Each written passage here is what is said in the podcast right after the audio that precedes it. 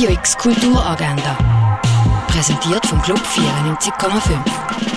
Es ist Freitag, der 3. März und so kannst du die Woche ausklingen lassen. Eine Feierung zu Wayne Thibault gibt es am 3 in der Fondation Bayerlo. Einen römischen Silberschatz entdecken kannst du in Augusta Raurica. Kunst von Simone Hollinger und Pia Fries siehst im Kunsthaus Basel-Land. Wildlife Photographer of the Year ist im Naturhistorischen Museum ausgestellt. Tierisch keine Kultur ohne Tiere kannst du im Museum der Kulturen betrachten. Lou Young Vibratory Field ist in der Kunsthalle ausgestellt. Fun Feminism siehst im Kunstmuseum Gegenwart.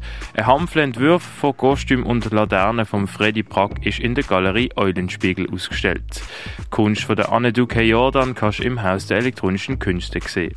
Mehr über die Geschichte von Heilmitteln erfährst du im Pharmaziemuseum. Die Art U-Installation von Simon Berger siehst im Artstöble. Ein Secret ist im Tengeli Museum ausgestellt.